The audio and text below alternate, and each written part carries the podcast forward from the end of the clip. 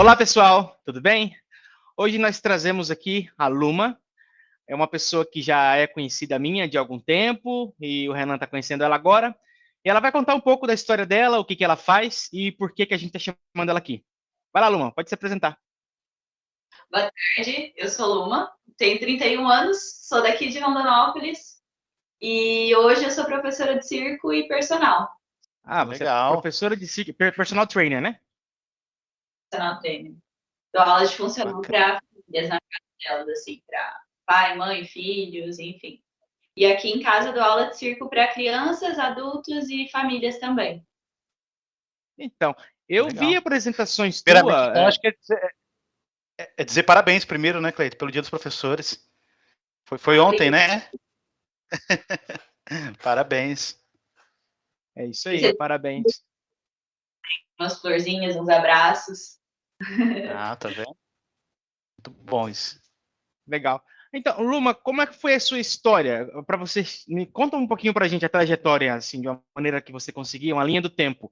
Como é que você chegou até isso, né? Até porque como é que nasceu essa ideia? Vou virar mais voltado para professora de circo. Depois a gente fala um pouquinho do personal. Show. Como eu conheci o circo? Cara, eu sempre fui muito curiosa, muito das artes. É... Me envolvi com teatro, com dança, com corte e costura, com tudo. Eu sempre fui muito curiosa, tipo, de beber em todas as águas, sabe? E na época de decidir o que eu queria, que foi a época de ensino médio, que você chega lá no terceirão e fica aquela pressão, eu pirei, porque eu não sabia, porque eu gostava de muita coisa ao mesmo tempo, sabe? Daí chegou até um momento que eu queria, eu falei, eu vou ser atriz, porque daí eu posso ser tudo que eu quiser. Eu posso é, fazer um papel de uma médica, de, sei lá, uma turismóloga, uma veterinária, tudo que eu quiser ser. Mas eu acabei também por, por afinidades e é, por ir me conhecendo nesse processo de, de autoconhecimento, que sempre foi muito forte também nas minhas buscas, é, decidindo por psicologia. Então, eu me formei em psicologia, e dentro do curso de psicologia, a galera também é muito envolvida com artes, né? Tem gente da música, do teatro, da dança, e nesse meio, e no meio da igreja também, eu sempre fui da igreja, cresci na igreja evangélica, a gente sempre usou as artes para evangelismo, tipo, ah, para fazer um impacto, alguma coisa, ir para algum lugar, falar de Deus para alguém, a gente usava as artes. Então, foi aí que eu tive o primeiro contato com o circo. Malabares, inicialmente, e com fogo, pirofagia. E daí, depois do fogo do malabares, eu comecei a andar por esse caminho, procurei outros cursos, fui para um evento que chamava Terra dos Palhaços, em Minas Gerais, e daí eu me aproximei mais dos palhaços de hospital. E por muito tempo eu, eu visitei hospitais, orfanatos, lugares assim, como palhaço. E da palhaçaria passei para outras atividades. Enfim, entrei nas acrobacias de solo, no tecido, na lira, nas acrobacias aéreas. E foi trabalhando com o corpo que eu realmente me apaixonei. Daí eu mergulhei fundo e descobri que era o que eu gostava. E a partir do circo eu descobri também a questão da atividade física, né? Porque para fazer tudo que eu faço dentro do circo eu preciso me preparar fisicamente. Foi aí que veio a educação física também, que é a minha segunda formação que eu estou terminando esse ano. E, enfim, sou apaixonada. É muito interessante. É, hoje você mora em Rondonópolis, né?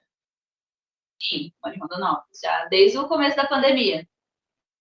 E você estava morando onde antes? Goiânia. Ah, acho que eu lembro. Acho que eu lembro quando. Mas você é, é de Rondonópolis, é que você falou, né, Luma? Piada aqui, eu sempre vou e volto, vou e volto. Isso muito por conta do circo, muito por conta dessas, desse aprendizado, dessas atividades? Isso fez você sair daqui voltar, enfim? Medo de ouvir essa pergunta hoje. é difícil para quem assim busca coisas diferentes e busca expandir a mente, outras coisas, ficar em Rondonópolis. Acho que Rondonópolis é um contexto muito fechado, sabe? E daí para quem gosta de coisas assim mais expansivas, é, realmente a gente tem que ir para fora. Tem gente que vai e acaba ficando, e tem gente que vai, bebe um pouquinho, volta, e enfim, daí quando esgota, vai de novo. Meu processo é esse. sabe que eu tenho uma é, essa, essa visão aqui de Rondonópolis também, não sei, eu sou nascido aqui em Rondonópolis, né? E amo esse lugar, mas tem essa fraqueza, digamos assim, cultural. Não sei, você enxerga isso também? Não sei, parece que é trabalhar, trabalhar, trabalhar, e não tem muita opção da gente é, se, né, se curtir culturalmente mesmo. Museu em Rondonópolis é uma coisa mais rara. Nem sei se o museu está funcionando ainda, Rosa Bororo, mas se tiver só um. E então essa essa ligação de arte com Rondonópolis nunca foi tão presente, né? Isso eu estou falando, é o que eu vejo. Você encontra isso também, que aqui é um lugar que, vamos lá, é, Rondonópolis, por não ter muita é, vocação, muita aptidão à arte, isso acaba afastando os artista, artistas ou traz oportunidades para que se tenha? O que, que você acha sobre isso aí? Cara, é bem isso que você disse, essa ambivalência, porque eu acho que Rondonópolis tem artistas incríveis, de verdade. Tem pessoas que são sensacionais aqui, muito criativas, muito profundas. É... Só que eu acho que o espaço é limitado para realmente ser quem você é enquanto artista, sabe?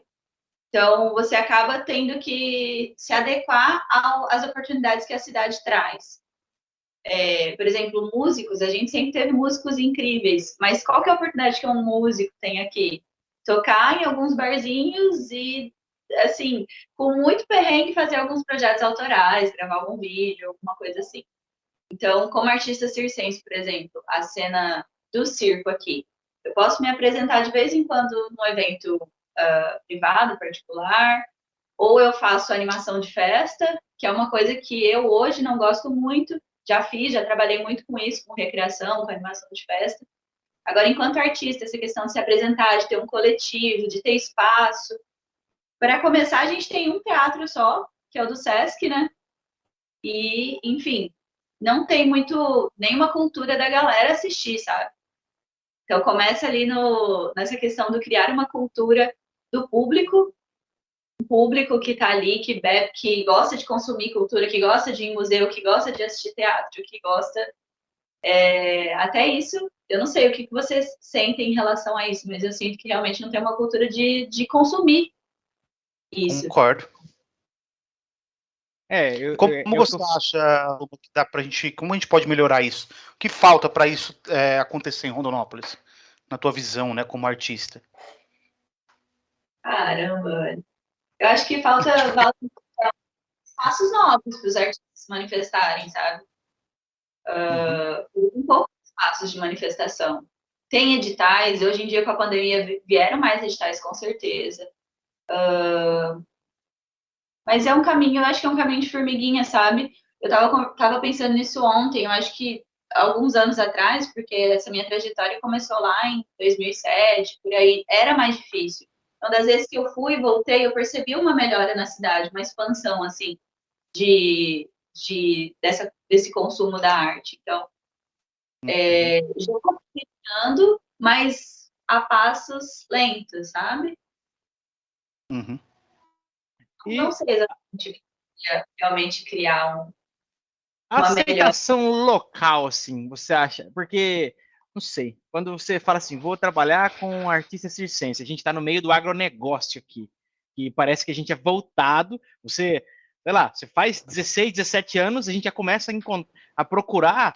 Ah, eu vou trabalhar em uma empresa, vou trabalhar em uma multinacional, vou trabalhar para uma empresa do agronegócio, máquina agrícola e assim por diante.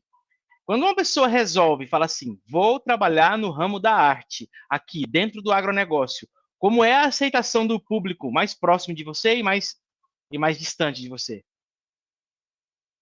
Cara, minha família é do agronegócio. então, por eles já foi um impacto, sabe? É uma coisa, meu Deus, você tem toda essa oportunidade, você vai querer percorrer esse caminho difícil que você vai ter que abrir portas, vou, porque que eu quero, né? A gente fugir de quem a gente é, né? É o que eu gosto, é o que eu sou, e assumo que realmente é um caminho um pouco mais difícil. É, Sem mas, dúvida. É, a gente cria oportunidade, sabe? Por exemplo, a gente trabalhou muito tempo com o CIPAT. eventos de segurança no trabalho com as empresas, a gente fazia teatros, e era super legal, era um, era um lugar que a gente tinha de trabalho com o que a gente fazia, sabe? Hoje eu criei um, um programa muito legal de, de ensinar. E isso tem sido muito aceito. Tanto de gente que me procura pelo Instagram, que fala, nossa, se dá aula de circo, como assim se tem em Rondonópolis? Os pais têm adorado, as crianças amam. Então, o espaço, ele tá, tá crescendo, tá sendo legal. É... é só a gente saber por onde ir, saber como introduzir isso, sabe? Não, não desanimar também no sentido, ah, não tem arte, não tem pessoas para consumir, tem. É só você criar estratégias. Eu acho que tem. É, eu acho que uma das estratégias que você criou, que eu acho que, que é interessante para né, fomentar isso em Rondonópolis, é dar aula justamente para criança, né? Porque a gente começa a fomentar a próxima geração para isso, né? E acho que com isso a gente vai ter uma mudança boa. E como é que é dar aula de circo para criança? Cara, é incrível. Tudo que eu faço, eu acho que nunca é a aula pela aula, sabe? É por, pelo que causa. Eu acho que o circo, para mim, ele é tão. É, ele me encanta e, ao mesmo tempo, me constrange, me desafia. E tudo que ele, que ele causa em mim é o que eu gosto de provocar também nos meus alunos, sabe? Tanto nas crianças como nos adultos. Eu sei que tem a parte de técnica, tem a parte de subir, tem a parte estética, que é linda, mas para mim o que é mais legal é aquilo que causa, que provoca na gente enquanto pessoa, sabe?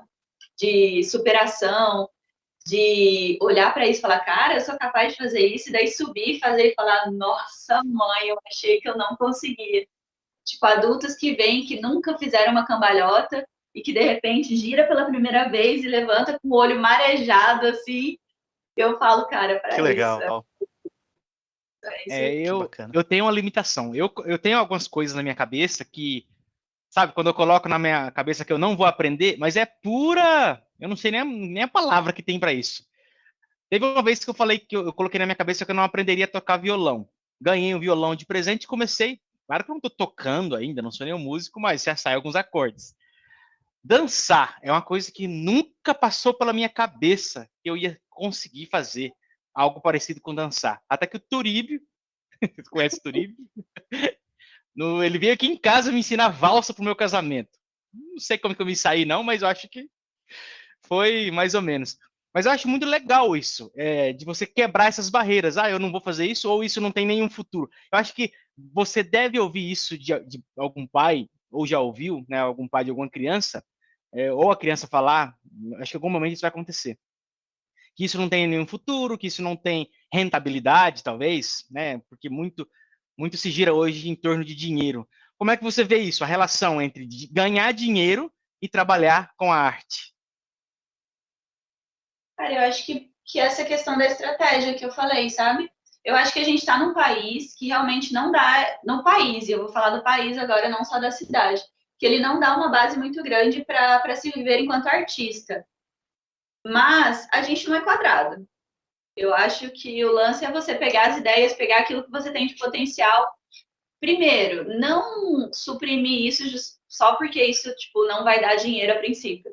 Tudo pode dar dinheiro se você realmente se colocar nisso, criar uma estratégia e estar tá disposto a, a, a se entregar e a, tipo, construir o seu espaço, sabe? Eu acho que. Calma aí que a Solara tá cavando um buraco aqui atrás. só introduzir ela aqui, porque senão você não, não vou saber o que, que eu estou fazendo aqui. É, eu acho, por muito tempo isso foi uma limitação para mim, de pensar que talvez eu não conseguiria, talvez eu não conseguiria me sustentar e fazer. E, cara, eu acho que muito a limitação está mais aqui, sabe, na cabeça.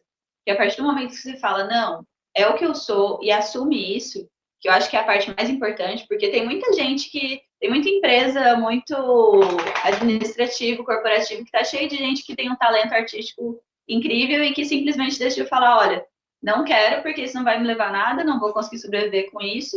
E ok também, tudo bem, eu não estou julgando essas pessoas, cada um tem uma escolha e é isso. Mas se você realmente escolheu fazer isso, é possível.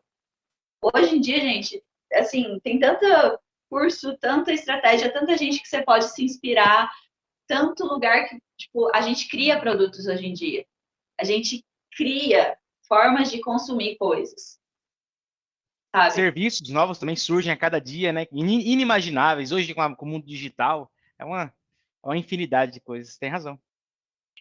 Gente, então é, é, na arte é isso, é uma forma. Estou aqui pensando em exemplos de como explicar o que eu estou falando e não consegui exatamente, mas existe, existe como, como você introduzir aquilo que você tem de potencial de várias formas. É, eu falando em Nossa. digital, eu estava olhando nesse momento, eu estava olhando teu Instagram aqui, vendo algumas apresentações que você fez. E eu não sei se foi a maior, mas aqui eu, eu assisti online foi o último é, recital da Cecília. Você se apresentou com a outra pessoa, que esqueci o nome. Peraí, fala de novo que cortou. Aline Freitas.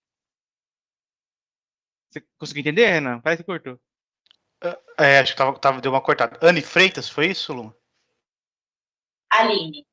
Aline Freitas. Aline, Aline Freitas, é. Aline Freitas. É, isso. Aí eu vi, isso foi transmitido, é, Renan, é, o, o recital, aconteceram alguns recitais já nos anos anteriores, e foram presenciais, e o último, por conta da, do momento que se vivia em 2020, né, foi transmitido ao vivo pelo YouTube, acho que foi pelo YouTube, por, por, por plataformas de, de, streaming de vídeo ao vivo, e eu assisti e a Luma se apresentou, foi, né, a gente, inclusive, a, a Érica passou pra gente o link, falou, ó, oh, junta o pessoal e assiste, aí meus meninos estavam aqui em casa, a gente colocou pipoca na frente, a gente, tava, que legal. A gente foi assistir o recital, e a, Luna se, é, e a Luma se apresentou, e foi muito, muito bonito. Vou te mandar o link, Renan, para você assistir. É, manda, manda, depois. quero ver. Ficou muito legal. legal. E, e Deixa sobre... eu fazer uma pergunta para. Pode falar, é, é, na verdade, eu ia concluir essa. eu ia ah, concluir essa sobre. Cortei. tá. Marca aí para você não esquecer a pergunta. Sobre não, público. Tá. Se, é, aquele foi um público online, digamos assim, né? Tiveram várias pessoas assistindo simultaneamente. E isso ficou gravado eternamente nas plataformas de vídeo. Então vai ter um público infinito, esse público sempre vai crescer. Mas de público presente, é, qual foi o maior que você já, já, já, se apresentou? E se você sente alguma, algum medo de errar, não sei, porque eu tenho medo de errar. eu acho que o maior público que eu me apresentei foi em Florianópolis, quando eu fiz o meu primeiro curso de circo, em 2017. 2017, 2018, eu acho. É, porque a gente, a gente fez um curso de seis meses de duração, que era um curso de preparação para outras escolas maiores, que na verdade tem uma duração maior, que são dois, três anos, que são as escolas profissionais de circo, né? Que tem no Rio de Janeiro, que é a mais conhecida, e tem fora do Brasil. Essa escola é uma escola preparatória, de seis meses, lá em Florianópolis, é o Circocan. E no final da escola a gente prepara, a gente produz um espetáculo e daí a gente se apresentou no teatro em, em Florianópolis e em Curitiba, acho que foi o maior público que a gente teve. E, cara, essa questão do, do palco, do medo, ela sempre vai existir e ela tem que existir. Não existe um momento que você entra no palco que você não tá com medo. Isso aí é balela. Não existe porque faz parte esse frio na barriga e ele é o mais gostoso. É um momento que você talvez trava, talvez sua frio, mas cara, eu acho que é isso que faz valer a pena no final, a galera levantar e aplaudir, e você falar, cara, que massa, que massa. Então, só para ah, uma subpergunta antes, antes da gente ir para do Renan, porque, sei lá, na minha, eu que sou leigo na, na parte circense, eu, mas eu me coloco no lugar das pessoas. Se fosse ali, eu teria dois medos. Um medo é o medo do julgamento, eu tenho um público me julgando. O outro medo é o medo de escorregar lá de cima e me quebrar três costelas no chão. Cara, mas eu sempre mais enfim, sabe?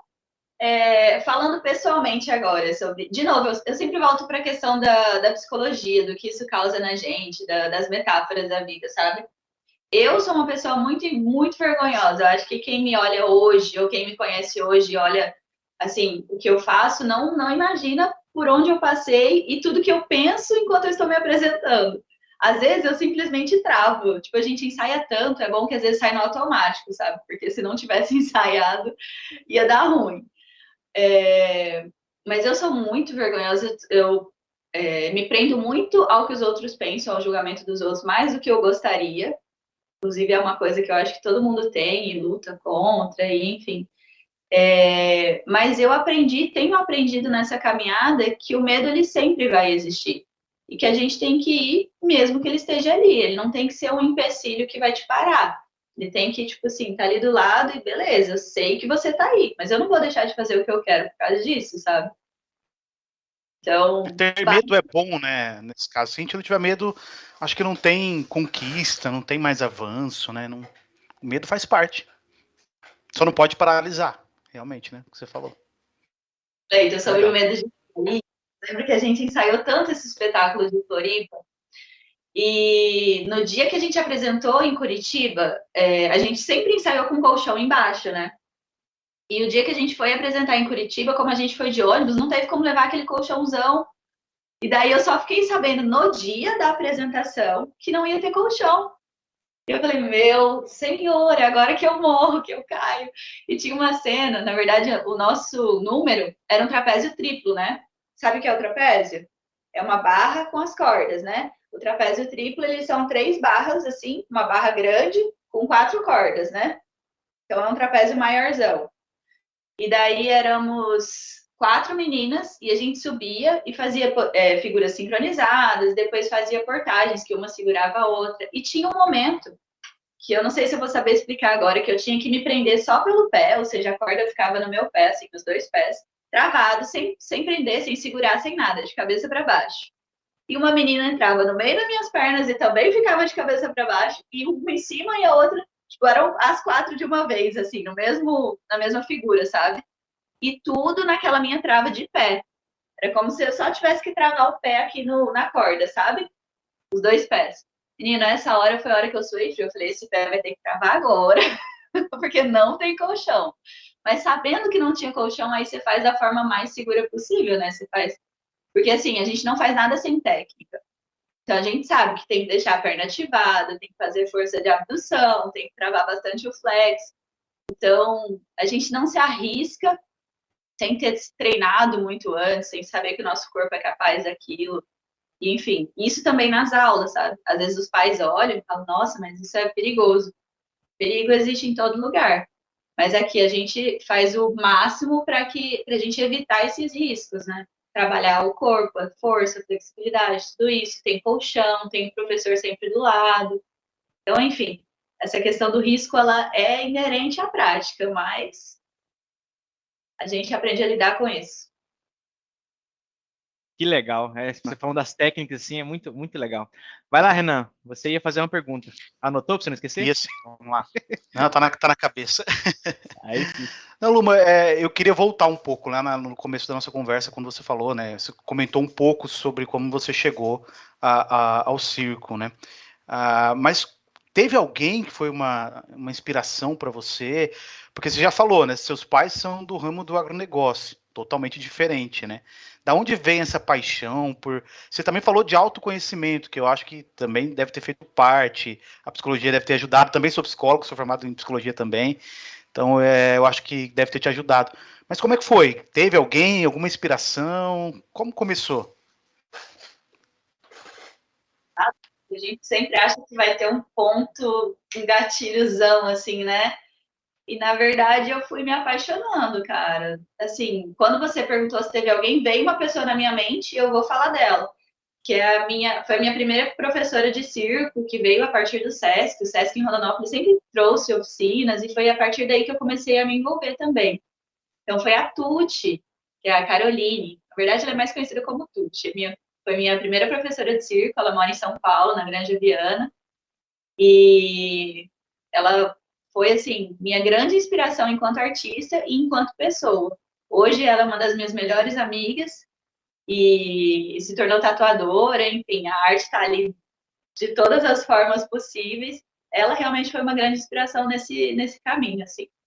Mas principalmente pela pessoa que ela é, sabia? Porque quanto artista eu conheci muitos grandes artistas, mas ela foi uma pessoa artista que realmente me marcou. Legal. Que legal. O Luma, eu estou olhando aqui seus o. Pais apoiaram, Luma? Per, perdão, Cleito. É, é o delay, cara. Vai, vai lá. É, o delay, acaba dando isso. Seus pais apoiaram no início? Como é que foi? Cara, por muito tempo eu, eu responderia essa pergunta dizendo que não, sabia? Assim, mais com uma perspectiva adolescente rebelde, sabe? Mas hoje eu entendo que sim. Porque se eles não tivessem apoiado, eu não teria vivido tudo que eu vivi, sabe? Eu acho que, na verdade, eles foram meu, meus maiores apoiadores, assim. Porque, cara, eles. Uh... Calma, deixa eu elaborar. é... A princípio, eu acho que os nossos pais, quando eles olham nossas escolhas assim, eles ficam apreensivos, né? Sobre como que vai ser o futuro, como é que ela vai sobreviver com isso, será que ela vai saber se virar? E só que afinal eles vão, eles vão colocando as fichas deles.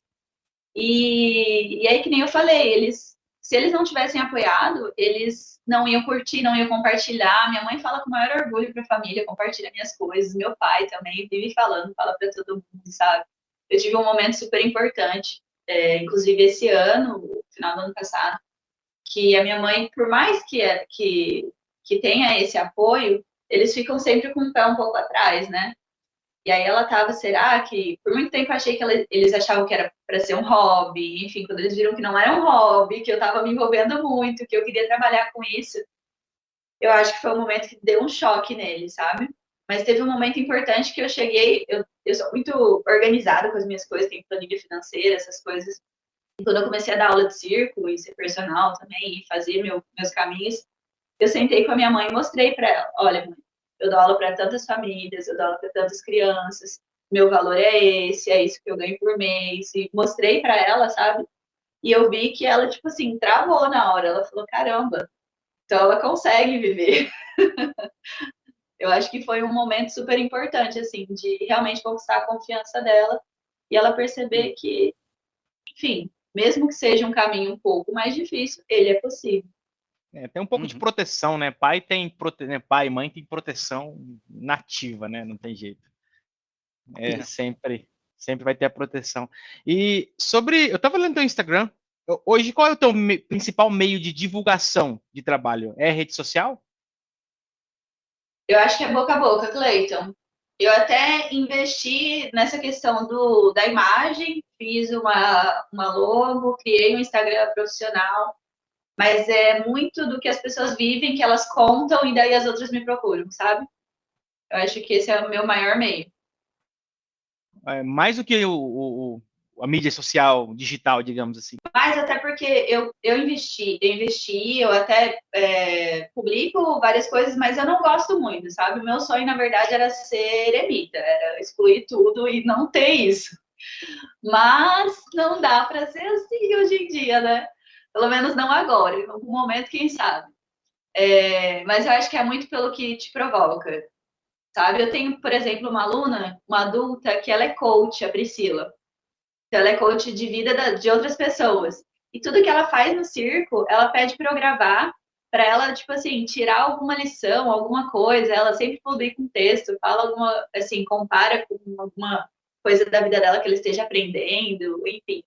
E eu acho que muito do que os alunos falam, do que eles postam, então é que chama realmente a atenção das pessoas. Entendi. Oh, interessante. E sobre sua a ligação da sua profissão de, de personal com. Eu tô fazendo um monte de hum. pergunta do Renan sempre. Ele tá com um monte de pergunta lá. Não, e não, tô... não, não. Por favor, tô não. Eu ia fazer essa pergunta também. Como é que foi a, a, a outra formação, né, para educação física. Exato, ia perguntar como, como é que a ligação. trabalho, né? Isso. Essa é uma pergunta muito boa. Na verdade, é... nesse meio tempo de tudo, sem saber muito o que eu ia fazer, eu prestei um vestibular, prestei um Enem e passei para uma faculdade que eu queria quando eu era criança, que era veterinária. Então eu comecei nesse, no meio de tudo isso, veterinária em Cuiabá. E daí foi quando a minha família falou, ufa, né? Até que Mas aí, tendo cursado um semestre e meio, apaixonado por veterinária, achei incrível. Mas aí eu tentei uma escola de circo, que foi a de Floripa. E daí eu larguei veterinária para ir para Florianópolis fazer a escola de circo. E quando eu cheguei lá, eu nunca tinha tido um ritmo de treino tão grande. Eram seis horas de treino por dia, sabe? Tipo, sem parar, todos os dias da semana. Eu, meu Deus, e eu sofri no começo, mas aí eu entendi que para realmente fazer o que eu queria fazer, eu precisava ter um preparo físico fora do normal. E aí foi quando eu realmente me apaixonei por atividade física também. Percebi que eu gosto do desafio, na verdade. Eu acho que por ter sido tão desafiador, falei, não, eu quero entender disso. Daí eu comecei a faculdade nesse momento. E. Calma, perdi o fio da meada agora. da educação física. E quando eu voltei de Floripa, é, esse, assim, sem muita perspectiva do que fazer a partir daí, eu comecei a treinar crossfit, porque o crossfit era o que mais se aproximava, assim, de intensidade daquilo que a gente treinava. E daí, treinando crossfit, o pessoal da academia olhou o meu treino e falou: caramba, você, a gente gosta do seu treino, você não quer trabalhar com a gente? E aí, eu fui trabalhar como professora de crossfit, como coach de crossfit. E aí, antes de fazer educação física, eu ainda fiz o, o curso do crossfit, e foi a partir daí que eu comecei a fazer educação física, quando eu me tornei coach. Aí eu percebi que eu precisava, né, para aprimorar os conhecimentos e tudo. E, e aí, para mim, foi muito importante. Eu sou apaixonada pela questão da biomecânica, de como o corpo se movimenta, de como produz, de como funciona tudo aqui dentro. Enfim, é, as habilidades físicas, de não só força, flexibilidade, explosão, tudo isso eu gosto muito, sou muito apaixonada nisso. E aplico isso nas aulas de circo, né? Porque para fazer qualquer movimento, uma inversão, subir no trapézio, subir no tecido, eu tenho que entender de onde que vem a força, para eu economizar, assim, o processo, né? Aprimorar o processo, evitar lesões e cuidar, né, do, desses meus alunos, de como eles vão evoluir. Então é super importante essa parte. Legal, Show de bola. Falar com ele. Não, pode falar, Renan. Não, não, por favor, vai lá. Não, tá ok. Eu ia perguntar para você assim, é, o que você diria para alguém que hoje é, tem em mente a ideia de fazer um trabalho parecido com o teu, mas não sabe o, por onde começar? Então, como, o que você falaria? A pessoa está totalmente perdida, mas ela tem esse, né, esse sonho, esse interesse, ou como hobby, ou como, ou como carreira profissional. O que você diria? Qual é o primeiro passo que ela tem que fazer? Cara, se conhecer. Basicamente, se conhecer. Eu acho que essa é a trilha para tudo na vida, assim, sabe? É, quando você se conhece, sabe o que você quer, sabe qual que é o teu fluxo, você sabe criar também, sabe criar as oportunidades, sabe? É, durante a pandemia, quando começou a pandemia, eu estava morando em Goiânia, né? Então eu fui obrigada a voltar e também de novo sem saber o que eu ia fazer da vida. Na verdade, todo mundo, a pandemia pegou todo mundo desse jeito, né? todo mundo ficou um tanto quanto perdido. E daí eu comecei a investir bastante em autoconhecimento. E eu fiz um, um desafio, que era o desafio da multipotencialidade. Essas coisas de Instagram, sabe? Colocou lá, tipo, multipotencial. Será que você é isso? Você se identifica com essa, essa, essa, essa característica? Eu falei, caraca, eu sou multipotencial. e aí eu fiz esse desafio e assim, foi muito legal esse desafio, porque eu, eu, sempre tive um problema de me entender, porque eu sempre gostei de muita coisa ao mesmo tempo. Eu fiquei, que é, foi o que eu falei para vocês, a é, questão do, do vestibular, né? E eu falei, meu Deus, eu gosto de tudo, o que, que eu faço? E aí a moça do, do desafio, ela incentivava a gente a entender o que, que tem de ponto em comum entre todas essas coisas. Não em escolher uma coisa só, como geralmente a sociedade faz. Não, você tem que decidir tem que saber o que você quer. Na verdade, ela trouxe uma perspectiva diferente. Entender por que, que você gosta de tanta coisa, o que, que tem em comum isso. E daí eu entendi que, é, que o que tem em comum em tudo que eu gosto é poder despertar as pessoas. É poder tocar a vida das pessoas, despertar elas para os sonhos delas, para a melhor versão delas, para Deus, para o amor si. Enfim, ter a oportunidade de, através do que eu faço, poder despertar as pessoas. E daí, eu sou apaixonada por circo. Mas se não fosse o circo, seria outra coisa. Enquanto eu estiver despertando as pessoas, eu estou totalmente realizada, sabe? E eu descobri isso a partir desse processo. E isso torna muito mais fácil você dar passos, sabe? Você dá o primeiro passo, o segundo, o terceiro. Porque enquanto você não sabe exatamente o que você quer, dá medo. Qualquer coisa dá medo. E, enfim. E, e um cara chatão igual que eu, que sou, que sou bastante cético. Ei, mas eu sou complicado. é, é fácil convencer um cara igual eu, igual a mim? Porque eu, eu, sabe, eu sou muito, eu sou muito, eu tenho uma limitação com relação a algumas coisas. E tem coisa que eu coloco na cabeça que isso é uma crença e que isso é alguma isso é mais sobrenatural do que natural, então eu acabo que sendo guiado para um caminho mais cético. E tem como mudar uma pessoa assim, você acha? Eu posso. Já é consulta, viu, Lu? já, já tem que cobrar. ah, é. O que a gente não precisa fazer na vida é convencer alguém, cara. Cada um tem seus processos e suas formas de aprender e de viver. E conforme você for caminhando, você vai. As, a vida vai, vai mostrando coisas e a gente vai mudando, a gente muda o tempo todo. Vai dizer que você já não teve experiências massas demais, que você duvidou da sua, da sua ceticidade, como que é a palavra? Ceti... Ceticismo, eu acho. Ceticismo. Vai dizer que não teve algum momento que, tipo assim, isso a vida te pôs em prova, sabe? Tipo, eu não tenho que te convencer de nada. Você é você, você tem seus processos, que são diferentes claro. dos e nem sempre é aquilo que a gente pensa que é, na realidade a gente é, Cleiton. Você, fala, você falou disso, eu não te vejo assim. Né? Então, eu, eu acho que é mais o processo do que a Luma está falando, né? De autoconhecimento mesmo. E, e, uma coisa legal que, que a Luma falou, né? Eu ia perguntar da psicologia, né? Onde ficou a psicologia em tudo isso? Mas você respondeu, sabe? É, não é uma questão de, de, de uma única coisa. O, seu propósito é, através do circo, através do, do trabalho de personal trainer, despertar algo nas pessoas, né? Que legal isso. Isso é psicologia que você está fazendo. Não está não tá ali num consultório, né? Mas está ajudando as pessoas. Que legal, que trabalho lindo, viu? Parabéns. Obrigada. Eu tenho muita clareza disso, dessa questão. Às vezes as pessoas perguntam, eu acho que elas não perguntam mais, porque elas já identificam, igual você falou. Onde ficou a psicologia? Você não vai exercer? Cara, a psicologia está em tudo que eu faço. Tá exatamente. Exatamente. É, não, não existe aprendizado em vão. Isso eu já coloquei na cabeça. Nenhum aprendizado ele é em vão. E é o melhor investimento que uma pessoa pode fazer de tempo, de dinheiro, de qualquer recurso que a pessoa puder imaginar, isso na minha opinião, e acho que isso é meio que unânime, porque é uma coisa que ninguém rouba. Você adquire um conhecimento onde quer, onde quer que você vá, com, que, com quem quer que você se relacione, ou deixe de se relacionar, esse conhecimento ele vai contigo, ele não é compartilhado, ele não é dividido no divórcio, ele não é, ele não é ele não é nem herdado, para você ter uma ideia. Quando você morre, ele, se você não, não multiplicar esse conhecimento para outras pessoas e ficar com eles, esse conhecimento ele vai morrer contigo. E eu acho muito legal essa. É, eu fiz um curso de piloto de avião e hoje eu não sou piloto de avião, mas o aprendizado que eu tive para essa que eu tive pra, nesse processo aí, eu uso até hoje para tudo.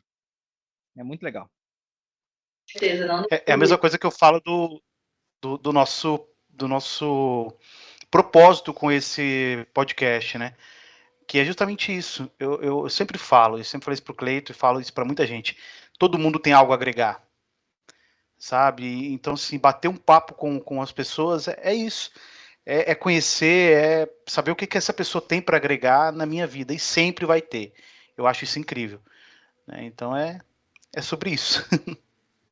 vai dizer que apoiar uma iniciativa desse, dessa, desse nível é ser cético. Como assim? Pois é, pois Mas é, eu sou. exatamente. Acho que você está precisando lá fazer umas aulas com a, com a Luma, Cleito. Ah, cara, eu sou duro igual uma bigota. Eu... Uma bigota. Não é, é, cara, você dançou, meu. Não, é sério. Uma hora eu vou achar, vou resgatar os vídeos do Turibo me ensinando valsa. Cara, era mesmo quando pegar um boneco de Olinda, assim, ó. Sabe? Eu não, eu sou muito ruim nesse negócio. Cleito, você, cara, você é um cara determinado. Luma, esse cara, tudo que ele quer, ele falou do violão, tudo que ele quer, ele corre atrás e ele vai, é quase um autodidata, ele, ele aprende sozinho as coisas. Aí ele tá ele tem uma visão dele que não é, não é correta. Geralmente a maior parte das coisas que, que a gente pensa tá só dentro da nossa cabeça, né?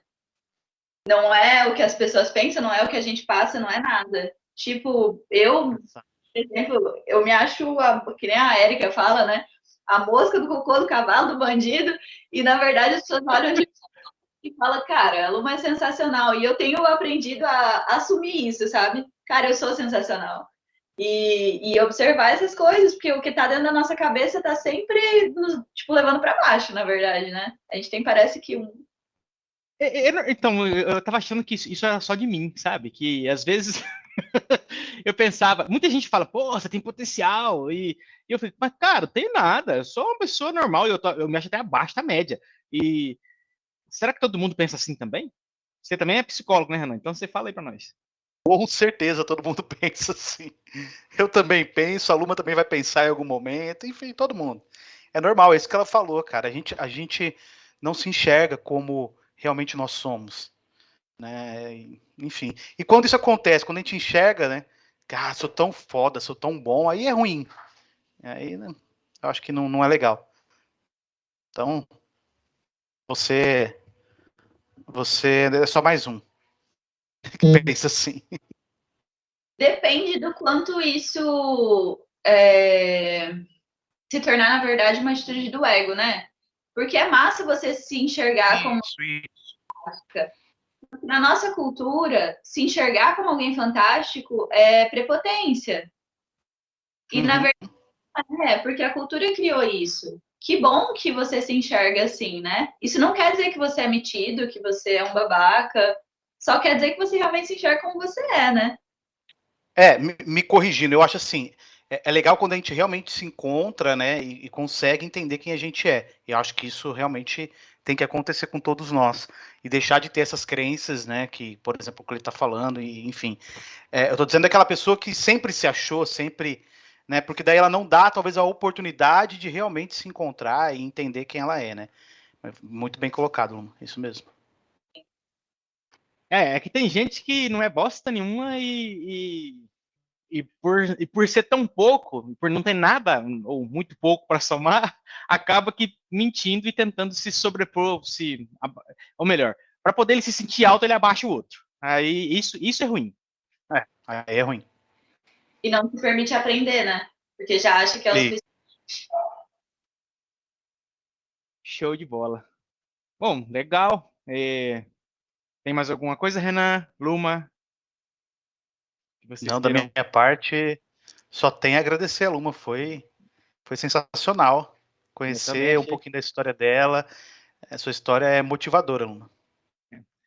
Eu já tive alguns contatos, né, poucos com a Luma, duas ou três vezes. Acho que uma em Nobres, que a gente viajou, e duas na fazenda do pai dela, que a gente fez uma reunião de amigos, amigos extraordinários, inclusive, que a gente fez. Por conta da, da amizade com a Érica, a gente acabou conhecendo a Luma e foi criando esse. Isso, isso é que é magnífico, né? Vai. vai é, a minha esposa, agora, recentemente também, é, levei ela até lá, a gente apresentou todo mundo, todo mundo se. É, a gente brincou pra caramba, brincamos de imaginação a noite inteira, muito legal. E, e isso é muito legal. Eu gosto muito de conversar e engraçado, né? Esses poucos encontros a gente não teve talvez tanta oportunidade de bater um papo para conhecer mais, né, sobre o que você faz. E nessa conversa agora de menos de uma hora aqui, de 40 e poucos minutos, a gente consegue é, entender muita coisa, não só da técnica do que você faz, do que você faz como atividade, mas do que te leva a fazer isso de, e do que tem por trás de tudo isso aí. Eu, eu acho sensacional. Eu também tenho muito a agradecer a você aceitar participar aqui no nosso bate-papo, que é, por enquanto online, no futuro a gente tem ideias de fazer alguma coisa presencial, mas eu acredito que mantendo online a gente, a gente consegue extrapolar barreiras muito maiores, né, Renan? De, a gente tem a oportunidade Sim. de trazer pessoas aqui com a gente que não moram aqui na cidade e nem mesmo no país, talvez. Já fizemos. É, como exatamente. já fizemos, né, já conversamos com pessoas de fora e isso é muito legal. Então, muito obrigado, Luma, por ter aceitado ficar batendo um papo aqui com a gente. Obrigada. Luma, fala um pouquinho das suas redes sociais, como que a gente te encontra no Instagram, fala para nosso, os nossos ouvintes aí. Eu tenho dois Instagrams. O meu pessoal é arroba falaluma e o meu profissional é arroba lumacirco. Perfeito. Depois a gente vai colocar aqui embaixo aqui. Depois o editor Coloca. Eu... Editor. É que você falou, cada pessoa é um universo, né? E cada pessoa tem muito a somar, e isso aqui com certeza vai ser inspirador para as pessoas que forem ouvir, que forem assistir. Parabéns pela iniciativa, adorei. que ninguém, que as pessoas que venham depois tenham vergonha de, de compartilhar, cara, porque é muito massa, sabe? Eu acho que todo mundo tem algo para somar. E isso é massa demais. Que massa que vocês estão criando essa oportunidade. Que legal. E você somou muito, viu? Muito. Tenho certeza disso. Obrigada. Obrigado, então. Nossa. Até a bom próxima, sucesso para você. Até. Até mais. Tchau, tchau. Tchau, tchau.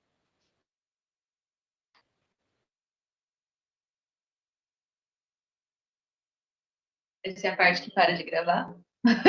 É, eu tô tentando achar o botão aqui. Vai, Cleiton.